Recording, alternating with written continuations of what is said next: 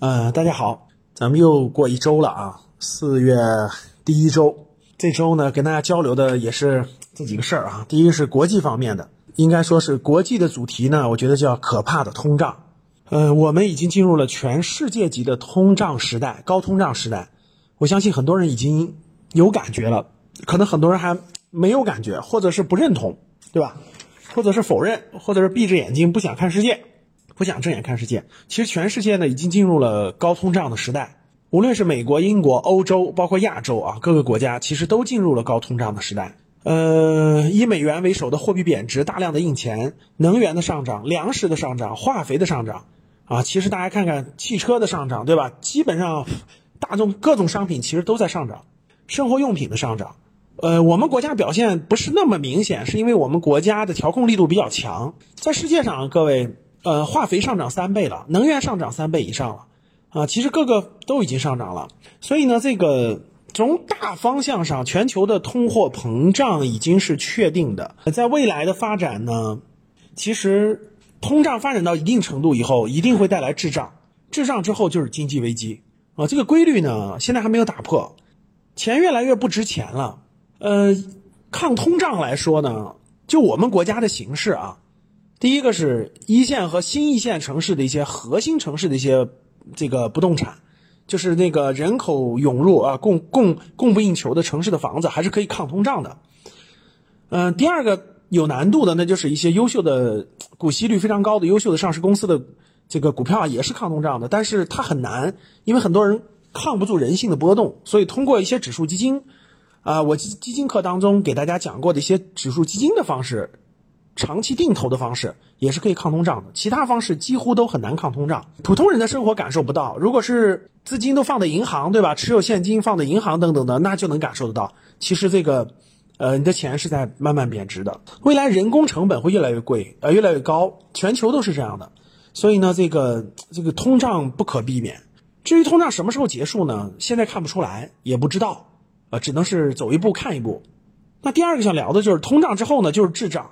滞胀呢，就是因为你通胀涨的，呃，所有东西涨得太贵以后呢，人们的需求就下降了，因为太贵嘛，需求下降了以后呢，你又价格又高，经济就不增长，这就叫滞胀，就是经济停滞，物价上涨就叫滞胀。滞胀其实很难，就很难调过来，很难的。世界大多数国家其实都逐逐渐会进入经济危机的状态。其实你不要觉得这个离得很远，其实很多小国家都已经进入经济经济危机了啊。最近你要是关注一下。亚洲的斯里兰卡的话，你就更有感触了啊！斯里兰卡危机呢，呃，待会儿我再稍微稍微讲两句。那滞胀的表现其实就是经济停滞。你像我们国家一季度，呃，PMI 工业生产总值那个增长是也是四十八点五，就低于五十的，超过五十是正正正增长，低于五十是就是就是负增长，就就是就是相当于是收缩的。所以我们国家大家想想，这么好的经济条件都这样，那大家想想别的国家能好到哪儿去呢？对吧？所以呢，持续多久这个问题不知道，这个得这个得走一步看一步，因为它跟太多的事情相关了。那国际上的第三个呢，就是说全球的这个顶级的金融战终于开始了啊，这个博弈终于开始了。标志性事件呢，就是欧俄罗斯呃要求用卢布购买它的天然气啊，欧洲国家不同意，那你不同意就不要买，对吧？现在目前是这样的，所以呢，这个。俄罗斯未来会要求，甭管是天然气还是石油、能源、化肥、粮食，都要用卢布结算，都不用美元了。这个各位是真真的、正正的叫釜底抽薪，就是美元价值。你过去用美元，你可以买掉世界的能源啊，对不对？你现在用美元买不到了，买不到一部分了，那你美元的价值将会受到重大冲击啊！未来更多的国家跟俄罗斯单独签货币转货币交易，不用美元。那大家想一想啊，如果中国未来在一定的市场范围内逐渐扩大人民币交易的份这个分量，啊，逐渐弃用美元，大家想想这个对美元的挑战有多么严重。所以呢，现在欧洲断气了，啊，德国民众都买木柴准备过冬呢，这是金融战真真正正的表现。啊，未来我们走一步看一步，每过一步我给大家解读和交流交流。所以国际上各位还是不不容乐观的，对不对？国内上呢，哎，两点，第一个就是疫情。大家看国内的疫情呢，现在比较严重，呃，以上海为例，昨天我看了一下，都八千多人了，对吧？全国单日破万啊，这个是这个只有二零二零年三月份的时候才才有这么高的量，对吧？呃，已经很长时间没有单日破万了，所以这个疫情的这个爆发吧，确实还是对我们国家今 今年上半年的经济有重大影响。然后呢，很多地方都已经封控封控了，对吧？大家想想啊，前一阵深圳封城，现在上海封城，那深圳和上海都是啥城市，在我们国家是吧？经济体量占到什么地步？那这个影响还是很多很多小地方也逐渐封控区了，所以对这个对经济还是有一定影响的。然后呢，所以呢，结合疫情的防控啊等等的，PMI 呢这个四十八点五，甭管是咱们统计局的数字还是财新媒体的数字，都是低于五十的，低于正增长的。所以呢，这个经济的压力很大。我估计啊，可能用不了多久，国家这个降准降息啊。各方面政策可能也会逐渐上力度，让这个经济有所反弹嘛。那一季度压力还是很大。从投资上来说呢，从我个人出发啊，我我觉得，呃，我我个人呢是一直从去年九月份到现在一直还是比较看好能源类的板块吧。能源类的板块，这个股市风险太大啊，直接碰个股呢，大多数人是掌握不住的。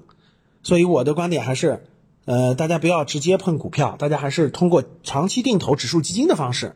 把投资做好是比较好的，是比较好的，所以我还是建议各位粉丝，如果没有学过我基金课的，学一下我的基金课，然后开始建立你的基金组合，长期定投指数基金，我觉得这个是可以抗通胀的啊。呃，然后聊聊读书。上周呢，我带着咱们的学员们读完了这个曾国藩的经济课，啊，然后我专门讲了一堂课，围绕曾国藩的经济课吧，交流了交流清朝末年的腐败情况啦。呃，包括曾国藩、左宗棠、李鸿章这样的这个晚清的大臣们的这个他们的经济状况了，啊，包括曾国藩呀、左宗棠这样的人，这样胸怀大志，对吧？看大事儿，呃，不纠结于个人物质利益的这种人的这个方向，我觉得围绕着青少年的教育，我觉得很有意义。所以我讲完这堂课以后呢，很多学员就说：“哎呦，上这堂课比教我们赚钱更更有价值啊，太有意义了。”确实是这样的。所以未来呢，我也想在。教育这个方向多跟大家聊一聊。后面一周呢，我后面四月份我们主要读两本书啊，一个是曾曾国藩先生的家教啊，另外一个是刘墉先生的，也是一本讲教育的书。所以这两本书呢，呃，贯穿整个四月份的主题。我四月份也会多交流交流，主要是围绕教育相关的。我觉得对于一个家庭来说，孩子能够教育好、教育优秀啊，真的我觉得比多赚点钱、少赚点钱可能更重要。对于大多数家庭啊，然后聊聊锻炼。锻炼这块呢，我上周呢做了两次，参加两次搏击课，呃，就是有教练带着的搏击课，然后锻炼了一次，做了一次颈肩调理，然后做打了三次八段锦吧。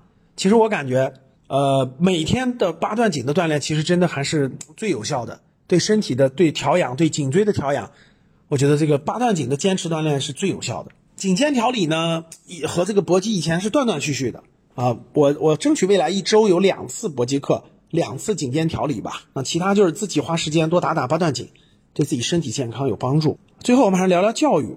上周呢，坚持的还是，呃，晚上带孩子一起读《资治通鉴》，然后呢，我启发孩子的方式呢，每天晚上大概在三十五分钟到四十五分钟左右，啊，我们基本上读几个故事，然后交流，我提问的方式互相交流。《资治通鉴》这块我觉得是开智。